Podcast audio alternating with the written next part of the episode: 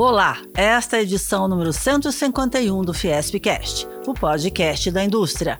Nesta edição, você vai saber. Pesquisa Fiesp-Ciesp aponta: 33% das indústrias do estado de São Paulo buscaram crédito em 2022.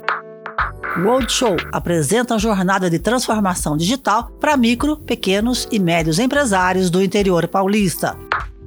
Festival Internacional de Linguagem Eletrônica estreia no Centro Cultural Fiesp com mais de 230 trabalhos de 36 países.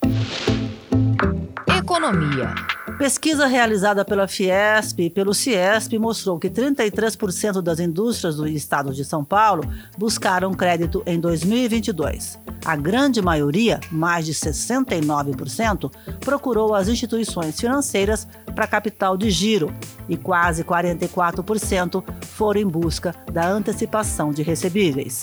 O levantamento Rumos da Indústria Paulista, divulgado no dia 4 de julho, apontou ainda que aproximadamente 61% das indústrias não pretendem buscar crédito nesse ano. Desse total, quase 43% responderam que não veem necessidade no momento.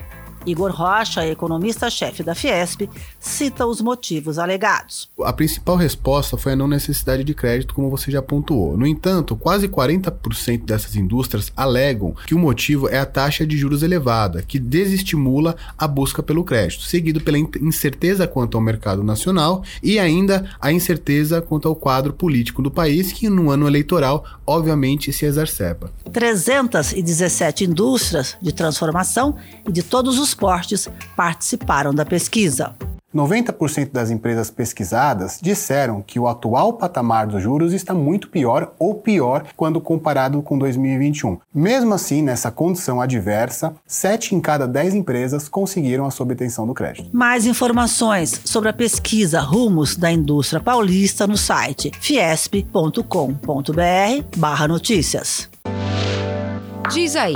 O roadshow da Jornada de Transformação Digital está percorrendo o estado de São Paulo para apresentar o projeto para os empresários do interior. O município de Indaiatuba sediou o quarto encontro no dia 8 de julho. O programa, parceria entre Fiesp, Senai São Paulo e Sebrae São Paulo, vai atender 40 mil indústrias em quatro anos e vai abranger empresas de todos os segmentos industriais com diferentes níveis de maturidade tecnológica. Além disso, a jornada é de graça para quem fatura até 8 milhões de reais por ano. O presidente do Ciesp, Rafael Servoni, afirma que a receptividade dos empresários tem sido muito boa e complementa. Micro e pequenas empresas, o dono da empresa ele compra, ele vende, ele produz, ele faz a manutenção, ele faz de tudo. Então ele fica um pouco preocupado no tempo dele para um projeto como esse, mas nada melhor do que ouvir dos próprios pares e nada como um microempresário falando para outro micro e pequeno empresário. Quem embarca na jornada de transformação digital pode ter aumento de produtividade de até 50%. Um exemplo é a Hyperion Móveis Planejados de Indaiatuba, que conseguiu 19% de ganho de produtividade. A indústria tinha dificuldades em gerir e organizar a produção de móveis. Diante disso, recebeu do Senai São Paulo uma consultoria de manufatura enxuta, que transformou esse quadro, segundo o proprietário da empresa, Rafael Frel.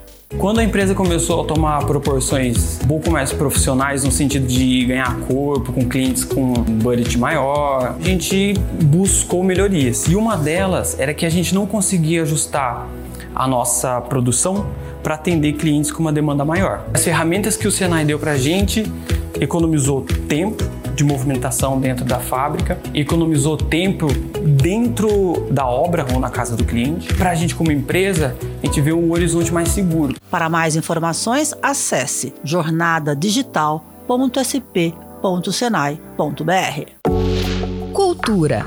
O FAI, o Festival Internacional de Linguagem Eletrônica, está de volta à galeria do Centro Cultural Fiesp após dois anos de paralisação por causa da pandemia da Covid-19. Realizado em parceria com o SESI São Paulo desde 2004, o festival é um evento em que o público pode interagir e conhecer o que há de mais inovador na união entre arte, ciência e tecnologia. Débora Viana, gerente executiva de cultura do SESI São Paulo, disse que o festival sempre atraiu muitas pessoas pessoas que gostam não só de arte, mas de tecnologia e de inovação. E isso é a alma do festival. E depois de dois anos de pandemia, poder reabrir a galeria de arte com o festival e permitindo que as pessoas possam usufruir não só de projetos nacionais como internacionais, para a gente é super positivo. O tema dessa edição é super criatividade e o público pode curtir animações, videoarte e games entre 13 de julho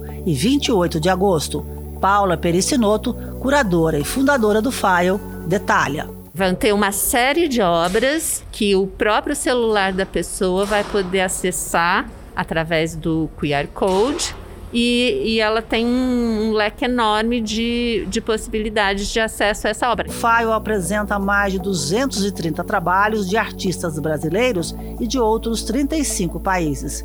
Entre eles, destaque para o sul-coreano Jung Moon, que apresenta uma experiência de realidade aumentada que permite interação com personagens. É um trabalho em que a pessoa, através de uma lanterna, né, que é uma interface que o próprio artista criou, vai construindo narrativas a partir das sombras que criam dentro desse ambiente que o artista construiu. A advogada Manu Barbosa, 38 anos, visita o File desde 2012. É fã incondicional. Ela veio veio prestigiar a exposição de J. Borges e se deparou com o cartaz anunciando o Festival Internacional de Linguagem Eletrônica. Uma curiosidade é que a primeira vez que eu tive contato com óculos 3D foi durante uma visita que eu fiz ao festival. Eu lembro de uma vez, acho que 2015, de uma obra que era um balanço. Você sentava, colocava o óculos e entrava um cenário todo aquarelado. Foi uma das melhores experiências que eu já tive. O File é de graça e para todas as idades.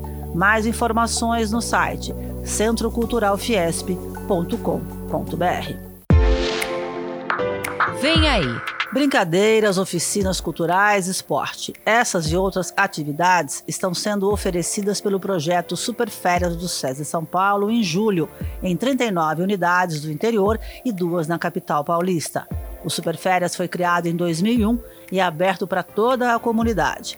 Podem participar crianças entre 5 e 12 anos de idade. Marcelo Mosqueto, coordenador de qualidade de vida do SESI de Itapetininga, diz que a programação da unidade é bem diversificada. Já atraiu mais de 90 crianças. Crianças de 5 a 7 anos, geralmente eles gostam mais de brincadeiras que corram bastante. Pega-pega, pique-bandeira, a gente faz o canibal aqui, que é um grande jogo, caça ao tesouro. E os maiores, de 8 a 12, eles gostam mais da parte esportiva. Então, futebol, vôlei, basquete, handball. handball Felipe Gambini tem 7 anos e muito o que contar. A gente brincou de coelhinho sai da toca. A gente foi ver a, exposição da Terra Terreno Território. E a gente fez um monte de outra atividade. Marco Aurélio do Amaral, especialista em vida saudável do SESI São Paulo, pontua. Os preços do projeto Superférias eles são acessíveis e flexíveis e eles variam de unidade para unidade. Pais, eles podem deixar as crianças por apenas um dia, uma semana ou o mês todo também. Tem desconto para filhos de funcionários do SESI, para quem tem irmãos, vários tipos de descontos que estão atrelados ao projeto. Para mais informações sobre o projeto Superférias, procure o SESI da sua cidade ou acesse o site sesesp.org.br. Esporte. Três atletas do SESI São Paulo foram convocados pela Confederação Brasileira de Atletismo para disputar o Mundial de Oregon, nos Estados Unidos, de 15 a 24 de julho.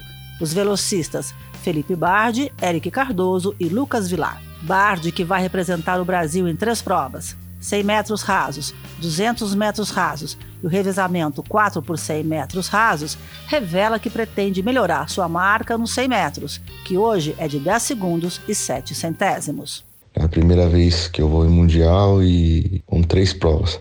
Eu quero pensar em fazer a minha melhor marca, né? Correr a minha melhor marca nos 100 metros e, consequentemente, pensar em final e medalha. O Mundial é considerado o principal evento do atletismo na temporada 2022 e a delegação brasileira será formada por 52 atletas.